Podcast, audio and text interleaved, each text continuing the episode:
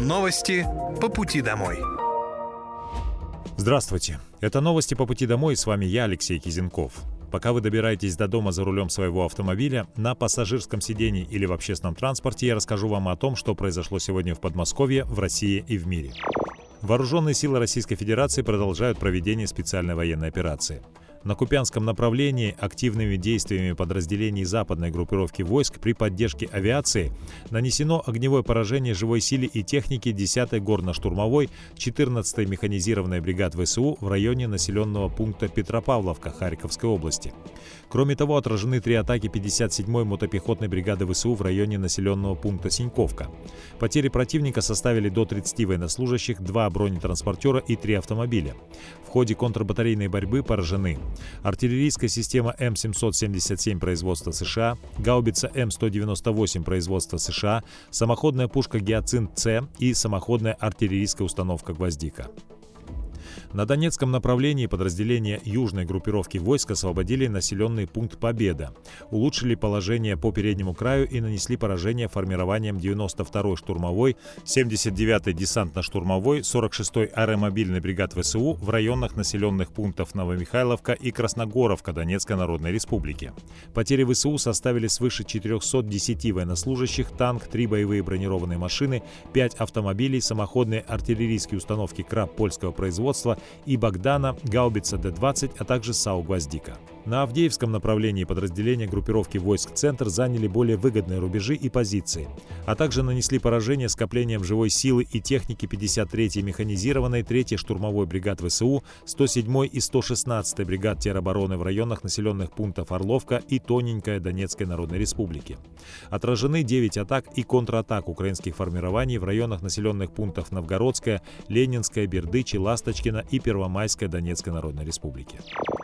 Президент России Владимир Путин обратится к Федеральному собранию с ежегодным посланием 29 февраля. Об этом сообщили в пресс-службе Кремля. Ежегодное обращение главы государства к парламенту посвящено положению в стране и основным направлениям внутренней и внешней политики. Во время послания Путин обозначит главные идеи по развитию страны.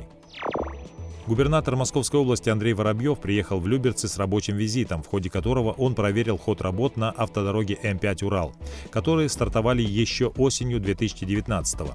Сейчас в рамках второго этапа ведется строительство автодороги на участке с 28 по 37 километры.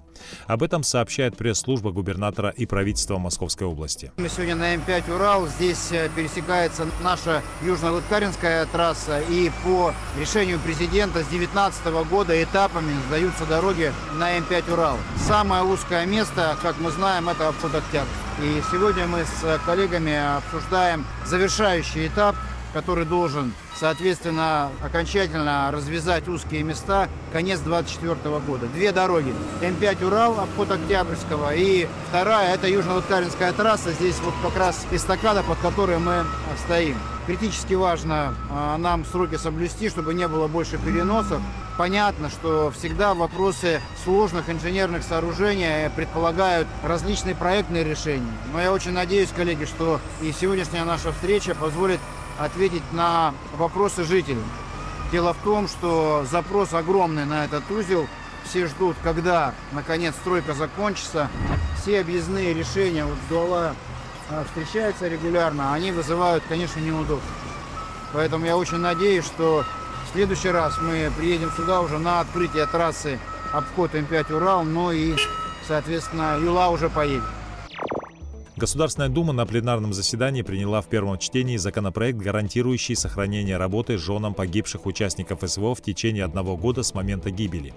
Сейчас по инициативе работодателя не допускается расторжение трудового договора, в том числе с женщиной, имеющей ребенка в возрасте до 3 лет, с одинокой матерью, воспитывающей ребенка-инвалида в возрасте до 18 лет или ребенка в возрасте до 14 лет. По словам председателя Государственной Думы Вячеслава Володина, законопроектом предлагается запретить увольнять по инициативе работодателя вдов ветеранов боевых действий в течение одного года с момента гибели супруга. Исключения распространяются на случаи, когда женщина повторно повторно вступила в брак или неоднократно допускала грубые нарушения трудовой дисциплины, добавил он. Необходимо сделать все, чтобы поддержать семьи погибших героев. Вдовы солдат и офицеров, отдавших свои жизни за безопасность и суверенитет нашей Родины, должны быть уверены, что их права защищены, подчеркнул председатель Государственной Думы. Законопроект затрагивает как гибель участника СВО, так и смерть в результате военной травмы, уточнила член профильного Думского комитета по труду, социальной политике и делам ветеранов Екатерина Стенякина. Предлагаемая мера направлена на то, чтобы семья могла справиться с утратой и имела возможность нормализовать жизнь в такой непростой ситуации. Каждый владелец земли, будь то региональная власть или садовод-любитель, должен будет следить за тем, чтобы на его наделе не было инвазивных, то есть чужеродных и вредных для экосистемы растений. Такой законопроект депутатов Госдумы приняли в первом чтении на пленарном заседании 21 февраля.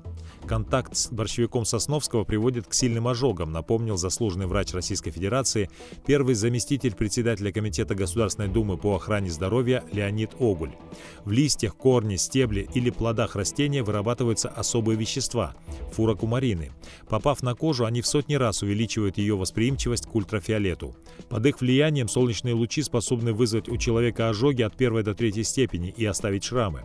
Для домашних животных встреча с борщевиком тоже может оказаться опасной, добавил Леонид Огуль. Если сок попадет на открытые участки кожи или глаза собаки, например, могут возникнуть ожоги, отеки и аллергический шок. Работники МОЗ облпожспаса провели патрулирование на замерзших водоемах в Коломне. Они напомнили рыбакам правила безопасности, а также рассказали о средствах самоспасения. Во время профилактических бесед работники противопожарной спасательной службы рекомендовали любителям подледного лова иметь при себе средства для спасения и самоспасения. Специалисты посоветовали гражданам взять с собой веревку или шнур с петлей на одном конце и грузом на другой, чтобы вытащить человека из полыньи отметил начальник ПСЧ-206 Василий Маншилин. Рыбакам рекомендуют иметь при себе спасательный жилет, который позволит не уйти под воду. Также можно воспользоваться спасалками, длинными штырями, связанными веревкой.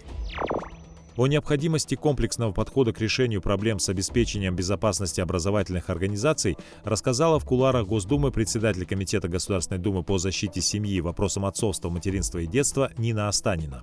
Беседы с родителями – это не тот метод, который поможет детям избежать проявления агрессии и попадания под влияние различных запрещенных группировок.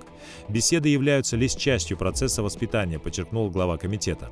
А вот главной причиной того, что ребенок вынужден оставаться один на один со своими проблемами, проблемами является отсутствие контакта с родителями.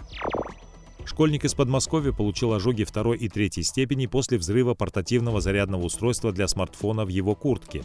По данным СМИ, во вторник вечером 16-летний парень из Дзержинского положил пауэрбанк в карман куртки и отправился по делам. На улице он услышал шипение, за которым последовал взрыв. Горящая жидкость из аккумулятора прожгла одежду школьника и попала на его тело.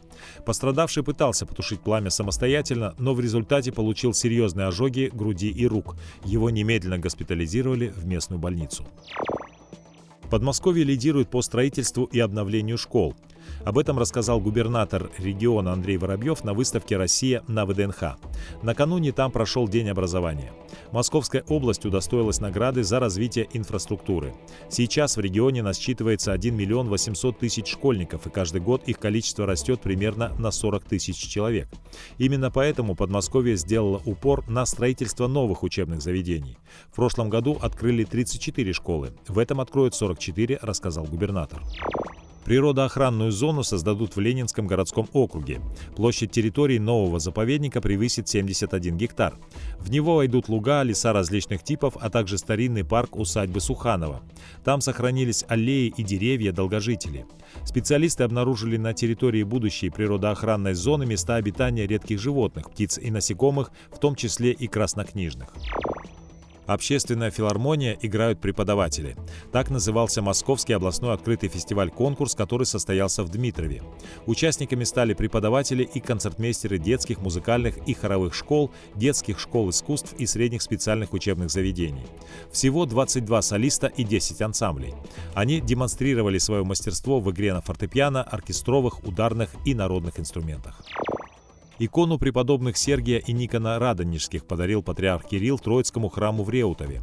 Предстоятель Русской Православной Церкви провел в этом храме божественную литургию в память о новомучениках Подмосковья. Они стали жертвами репрессий после революции. Многие священники и миряне были отправлены в лагеря и казнены, но не отказались от православной веры. Победители Всероссийского конкурса «Сердце отдаю детям» получат премии. Об этом сообщили в пресс-службе Министерства образования Московской области. Помимо этого, из числа лидеров выберут абсолютного победителя, который получит дополнительные 100 тысяч рублей. Напомню, что региональный конкурс проводят в три этапа – муниципальный, региональный заочный и региональный очный. Более миллиарда 300 миллионов рублей выделили в Подмосковье на питание беременных и кормящих женщин с детьми до трех лет. Об этом рассказала член Комитета Мособлдумы по социальной политике и здравоохранению Татьяна Корзубова. В прошлом году такие ежемесячные выплаты оформили почти 280 тысяч жительниц Московской области. Еще 308 миллионов рублей в этом году регион направит на единовременные пособия при рождении ребенка. Их предоставляют семьям, где среднедушевой доход ниже прожиточного минимума. Жителям Подмосковья рассказали о режиме работы МФЦ в праздники. Как рассказали в Мингосуправления Подмосковья, 22 февраля и 7 марта услуги в МФЦ будут оказывать в обычном режиме, а 23 февраля и 8 марта будут нерабочими. К обычному графику центры вернутся 24 февраля и 9 марта. Поликлинику в ЖК «Заречье парк» в Одинцове достроят к концу этого года. Как рассказали в Минжилполитике Подмосковья, на площадке трудятся 32 человека. Сейчас они завершают черновые отделочные работы, а также монтаж внутренних коммуникаций. В начале марта строители будут устанавливать сети электроснабжения. Площадь четырехэтажного здания составит около 3,5 тысяч квадратных метров.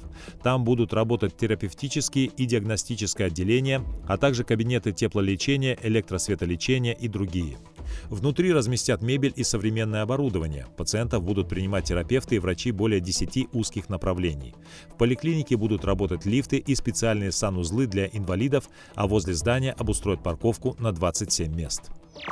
Мингосуправление Подмосковья предупредило жителей о новой схеме телефонного мошенничества.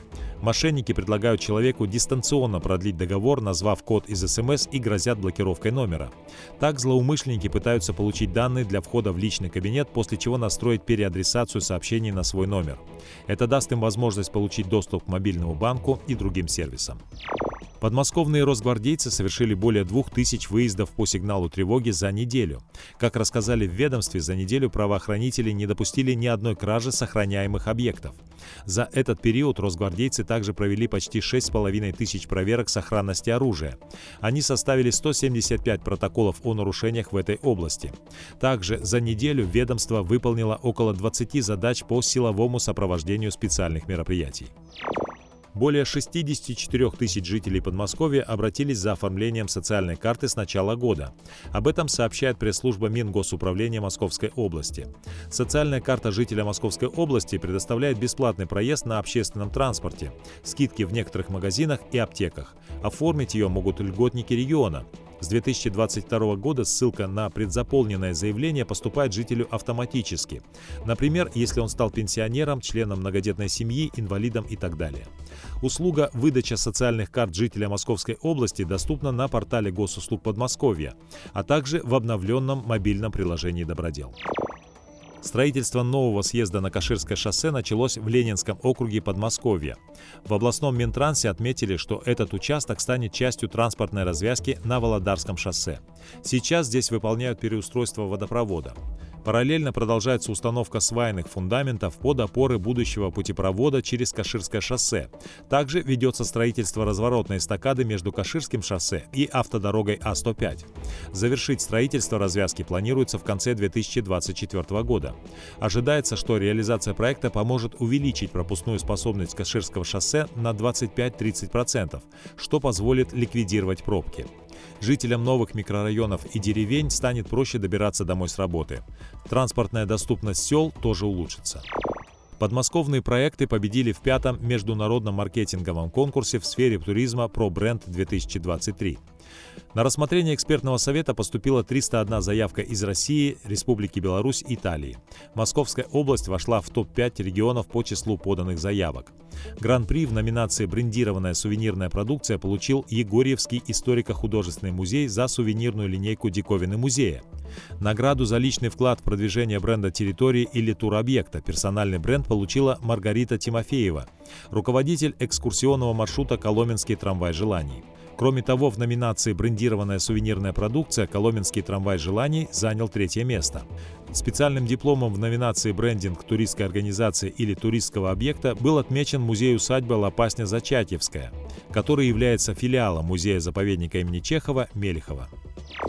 Молодым ученым и врачам в Подмосковье стала доступна социальная ипотека под 5,4%. О помощи властей рассказал заместитель начальника отдела научно-производственного объединения имени Лавочкина Антон Исаев. Он отметил, что на сайте правительства Московской области есть вся информация по условиям, что нужно сделать и какие документы собрать. Есть критерии, которым нужно соответствовать – стаж работы в отрасли, уровень образования, наличие ученой степени и личные достижения. Все суммируют, распределяют по баллам, потом составляют рейтинг. Не обязательно иметь семью, чтобы получить социальную ипотеку. Но, как уточнил Исаев, средства выделяют на определенное количество человек. Чем больше семья, тем больше размер субсидии. Московский областной центр крови опубликовал актуальный донорский светофор. По результатам прошедшей недели потребность в биологическом материале полностью удовлетворена. По словам представителей центра, светофор стал полностью зеленым. Они поблагодарили доноров за оперативное включение и отметили, что вместе с ними делают большое дело. Помогают тем, кто не всегда просит о помощи. В Подмосковье работают обособленные подразделения Центра крови. Каждый желающий может сдать ее в Подольске, Орехово-Зуеве, Щелкове и Воскресенске жители Подмосковья смогут получить скидки на оплату жилищно-коммунальных услуг. Дни открытых дверей проходят в подмосковном расчетном центре с 19 по 25 февраля. В этот период можно получить подарки и купоны при входе в личный кабинет. Всего на странице коммунального бонуса доступно около 50 выгодных предложений и идей для подарков, скидки на обучение, угощение, бытовую технику, доставку и многое другое. Наиболее массовой по количеству заявлений услугой на региональном портале за прошедшую неделю стала подача заявлений на ЕГЭ. Подано более 20 тысяч заявлений, сообщает пресс-служба Мингосуправления Московской области. В число востребованных услуг также вошли выписка из домовой книги, выдача и замена социальных карт жителя Московской области, запись в кружки и секции, признание граждан, нуждающимся в соцобслуживании. Госуслуги и сервисы доступны круглосуточно с любых устройств – смартфонов, ноутбуков, планшетов и других гаджетов. Кроме того, оформить их можно в ближайшем цифровом МФЦ. Такие зоны есть во всех городских округах, они оборудованы современной техникой и предоставляют бесплатный доступ к федеральному и региональному порталам услуг. Для жителей и бизнеса на региональном портале доступно 350 услуг. Четыре кадастровые услуги объединили в единый комплекс на региональном портале государственных и муниципальных услуг Подмосковья. На одной странице теперь можно подать заявление сразу на несколько операций с недвижимостью. Это декларация о характеристиках объекта недвижимости, заявка на исправление ошибок при определении кадастровой стоимости, заявление на предоставление разъяснений по кадастровой стоимости и на исправление замечаний к проекту отчета об ее определении. Найти услуги на портале можно в разделе «Земля и стройка». Новые кабинеты для рентгена появились в четырех медцентрах Воскресенска с 2022 года. Так, новое оборудование для исследований установили в поликлинике номер 5 в микрорайоне Цем-Гигант и в стационаре на Гражданской улице, а также в поликлинике номер 6 в городе Белоозерский. Кроме того, в поликлинике на Московской улице появится современный маммограф. Новые аппараты дают меньшую лучевую нагрузку на пациента и медицинский персонал при высоком качестве снимков.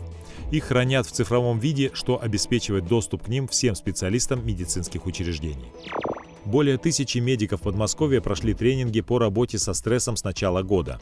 Тренинги проводят под руководством сотрудников Центра развития компетенций Московского областного научно-исследовательского клинического института имени Владимирского.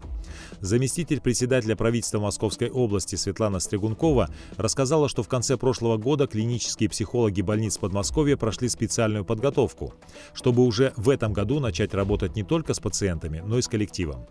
Они проводят занятия по работе с эмоциями и чувствами, учат профилактике эмоционального и профессионального выгорания. Занятия состоялись в Долгопрудненской, Люберецкой, Королевских больницах и других медицинских учреждениях. Фонд кино начал прием заявок от организаций кинопоказа на модернизацию залов в 2024 году.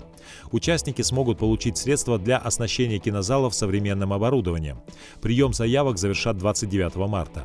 К участию приглашают организации в городах России с численностью населения до 500 тысяч человек. Документы принимают онлайн и на бумажных носителях. Максимальная сумма средств на поддержку одного кинозала составляет 9 миллионов рублей.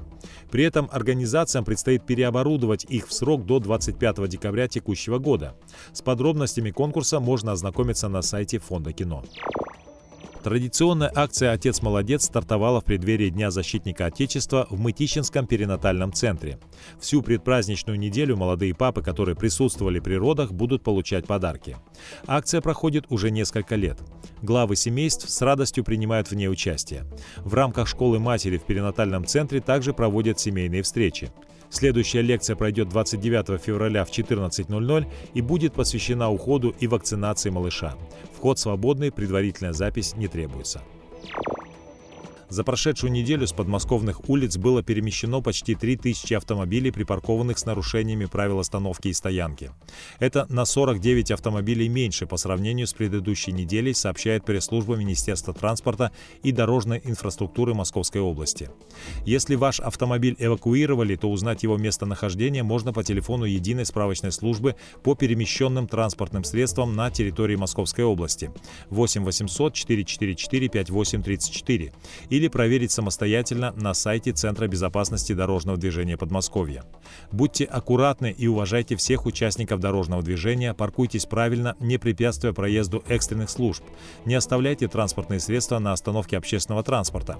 Ваш автомобиль может быть эвакуирован, если припаркован в зоне действия запрещающих знаков, припаркован на пешеходном переходе и ближе 5 метров перед ним, оставлен водителем в местах остановки общественного транспорта, расположен на трамвайных путях и в тоннеле, припаркован припаркован во втором ряду, в случае иных нарушений ПДД, за которые предусмотрено задержание транспортных средств. Чемпионат России по мотогонкам на льду прошел в Красногорске. Сильнейшие гонщики страны, в том числе чемпионы и вице-чемпионы России, Европы и мира, собрались на льду стадиона «Зоркий», чтобы побороться за звание лучших. На торжественном открытии присутствовали значимые фигуры мотоспорта. Президент Федерации мотоциклетного спорта России Александр Джеус и Александр Залдостанов, основатель и лидер знаменитого байкерского клуба «Ночные волки». Захватывающая борьба за чемпионский титул развернулась между Никитой Богдановым из Уфы и Динаром Валеевым из Тольятти, которых до финала разделял всего один балл. В решающем заезде Богданов продемонстрировал высочайший класс и мастерство и завоевал золотую медаль. Более 500 человек приняли участие в соревнованиях «Коломенская лыжня». Большой спортивный праздник прошел на лыжной трассе в парке 50-летия октября. Организаторы подготовили дистанции в зависимости от возраста и уровня подготовки участников. Так, для взрослых был выбор лыжни от 1 до 10 километров. Пятилетние спортсмены участвовали в забеге «Ладушки-Оладушки». Для них была организована спортивная трасса длиной в 500 метров. Во время мероприятия разыграли 16 комплектов наград. Победителям и призерам вручили кубки, медали, грамоты и подарки. Продажи товаров здорового питания выросли в Подмосковье на 20%. Об этом сообщил заместитель министра сельского хозяйства и продовольствия Московской области Кирилл Григорьев. Он отметил, что при разработке товаров для здорового питания акцент делается не только на чистом составе блюд, но и на технологии их приготовления. Кроме того, учитываются вкусовые предпочтения покупателей. Новая линейка готовой еды «Зеленая линия» производится на собственной фабрике кухни X5 Group, специально разработанной поварами и нутрициологами для сети магазинов «Перекресток». По словам представителей компании, в настоящее время в ассортименте представлено 13 позиций, и до конца текущего года планируется расширение продуктовой линейки. Среди ассортимента, доступного для покупателей на полках сети магазинов, можно отыскать борщ и тыквенный крем-суп, сырники и творожные запеканки, сэндвич-роллы и пасты. Две медали завоевали подмосковные конькобежцы на спартакиаде сильнейших. В мужском масс-старте лучшее время показал спортсмен из Московской области Даниил Алдошкин, а в масс-старте среди женщин Елена Яранина заняла второе место.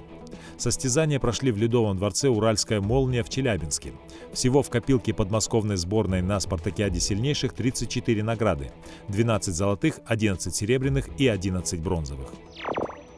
Это были новости по пути домой. С вами был я, Алексей Кизенков. Желаю вам хорошей дороги и до встречи. Новости по пути домой.